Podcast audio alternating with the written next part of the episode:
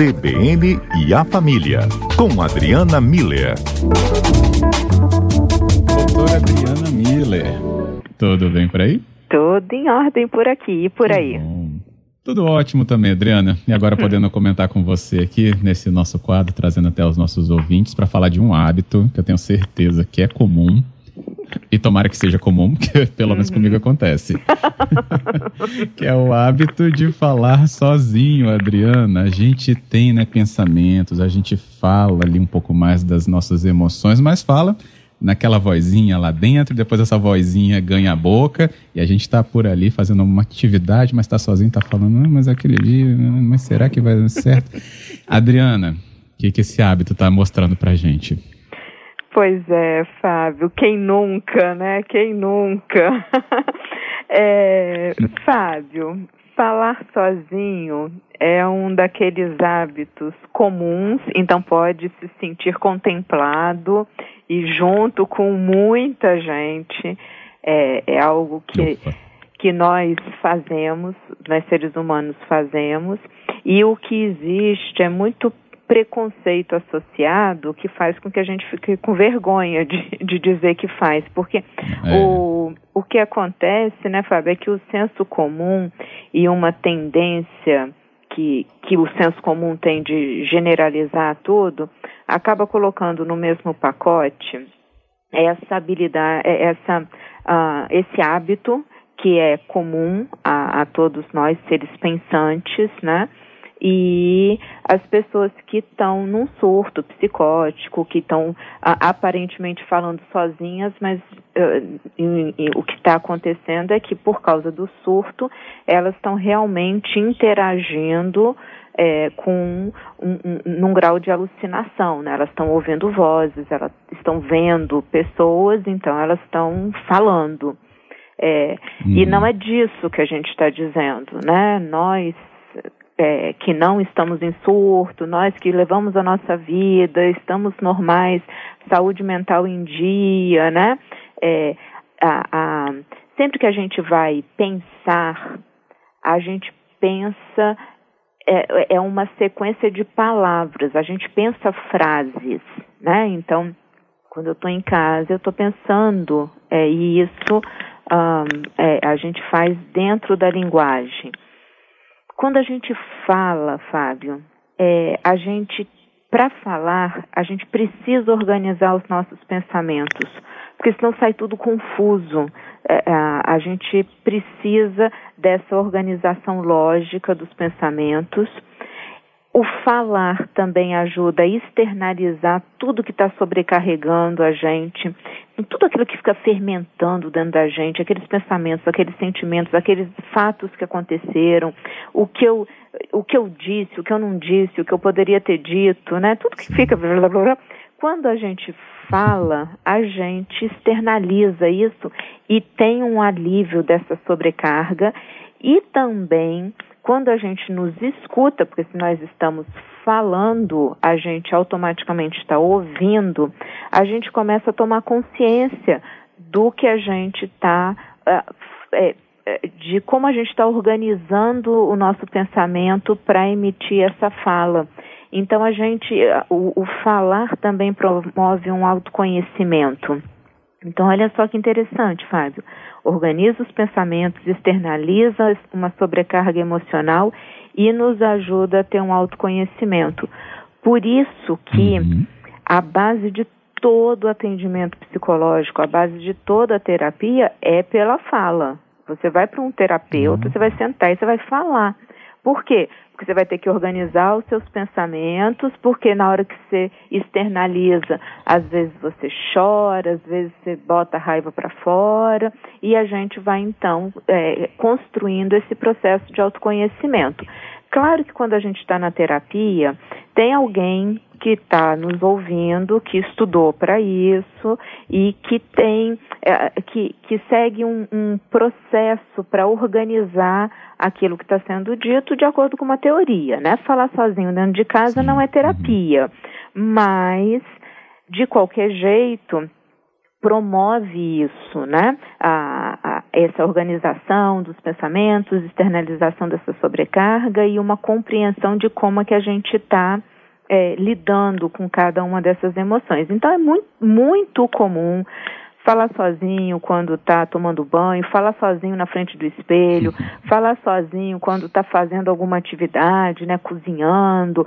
Normalmente uma atividade, isso é até interessante, que não envolva a linguagem. Então, por exemplo, se eu estou lendo um livro, eu não consigo falar sozinho. Se eu estou escrevendo um texto, eu não consigo falar sozinho porque a área da linguagem está sendo utilizada. Mas atividades automáticas, varrendo a casa, uau! né?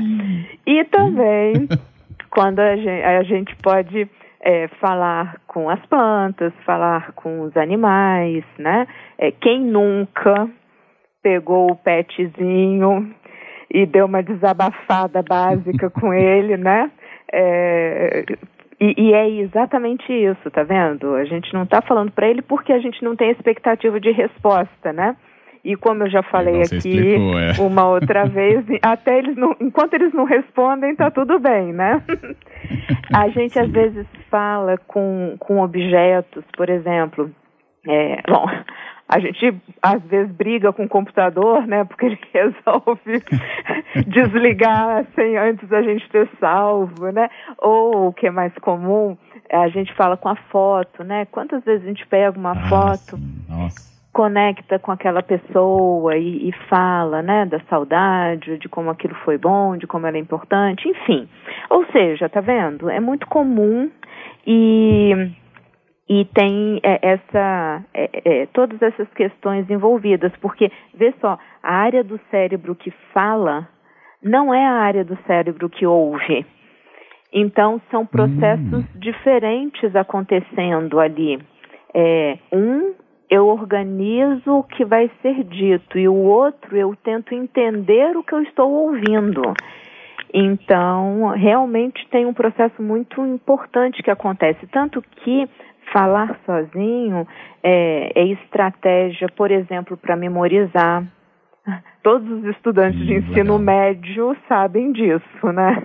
Fica falando a tabela periódica em voz alta até decorar aqueles símbolos Decorar, todos. É, é estratégia para ensaiar um diálogo difícil. Nossa, eu vou ter aquela conversa que, que eu vou falar? E a gente tem, é, é, é, a gente faz, é uma estratégia de ensaio, é uma estratégia para externalizar sentimentos. O que, que a gente precisa ter cuidado, Fábio e ouvintes, tá? É, então, assim, é muito bom, acontece em todas as famílias, não tem problema. Sim. Cuidados. Primeiro, se essas falas estão sendo muito autocríticas ou se tem, muito, é, é, tem um, um, um aspecto muito negativo, pejorativo, porque elas podem reforçar na gente sentimentos ruins e pesados. E aí ela, ela Uh, acaba que não alivia aquela coisa de externalizar a sobrecarga, Deprecia. acaba não acontecendo porque você se deprecia e uhum. acaba com que a gente fique refém daquela sensação ruim. Então, temos que tomar cuidado com isso. Segunda coisa que a gente precisa tomar cuidado é com o efeito. Então, se depois de eu falar, eu estou aliviada, eu encontrei uma resposta, uma solução para aquela situação, decidi, por exemplo, que eu não vou ter essa conversa difícil com a pessoa, né? Já botei para fora, já, ah, não vou, ok, né? Agora, se o efeito é, é, manteve ou reforçou aquele sentimento ruim, aquela carga pesada, eu também tenho que prestar atenção é, e também com o exagero, né? Como tudo na vida, uhum. é, na hora que a gente só começa a, a gente só consegue conversar com a gente mesmo ali no espelho, ou começa a fazer isso quando tem outras pessoas, né? Tem a família está reunida e eu começo a falar sozinha, então é um exagero, eu não estou conseguindo ter controle disso. Todas essas situações que eu falei agora, se chegarem a acontecer, busca uma ajuda, porque você está precisando botar para fora, mas de uma forma interativa. Está precisando de uma pessoa que ajude a organizar melhor toda essa, essa carga emocional que, que você está tentando administrar e não está conseguindo. Então, a, a dica seria essa: tenha um interlocutor bom. Beleza. Nossa, já ajudou bastante. Aqui tem os ouvintes falando, falando bastante também aqui com a gente. Que bom, estão falando com a gente, uhum. não só uhum. sozinhos. É, exato. é, sempre tem aquele lado, né? Esse temor de que haja, né? Um, que isso seja o resultado de um certo problema. Uhum. Como o André está falando assim, nossa, quando eu sou pego falando sozinho, aviso logo que eu estou ali em surto contínuo e ininterrupto. Ele leva para esse bom humor, né? Exato. Lidar com bom humor é uma, uma boa forma de desconstruir essa tendência do senso comum de patologizar tudo. Legal, André. Por isso. O Wagner também, na mesma linha, diz: Que bom saber. Então posso colocar minha camisa de força à venda. Hum? Sim, Wagner. Desde que nenhum do, é, dos objetos e dos animais e das plantas estejam te, te respondendo. Aí tem que tomar sim. cuidado. Conrad fala: Eu tenho o hábito de falar sozinho pela rua agradecendo a Deus. Muito legal uhum. também. O Renzo é outro e fala: só de ouvir ela eu já estou falando sozinho. falando, nossa, o programa da CBN está muito bom hoje, amanhã será melhor. que bom, Renzo. É isso, tá vendo? Uma fala otimista que te bota para cima. Gostei. É, tá, tá é, bem no, na linha daquela, do contrário do que eu falei, né? De falas negativas, pejorativas. Então é isso mesmo. Tá bom amanhã vai estar melhor. Essas falas elas são importantes e como o Conrad falou, né? É, falas de agradecimento, de valorização das coisas que estão bonitas em volta da gente. É isso mesmo. Isso aí. Alexandre, falar com animais não tem problema, problema é quando ele responde, e aí a isso. gente disse isso, né, Alexandre? Animais e outras cocitas. Exato. Fica é. de olho. Exato, é, eu acho que esse é um detalhe. Ah. Ah. Tá bom. O David fala assim: como eu viajo bastante, o estado todo, já me peguei várias vezes falando com meu carro num trecho deserto da BR. Acho que com medo do carro estragar e eu ficar na estrada. Aí ele fala: tô tendo problema, Adriana? Não, não, David, de jeito nenhum.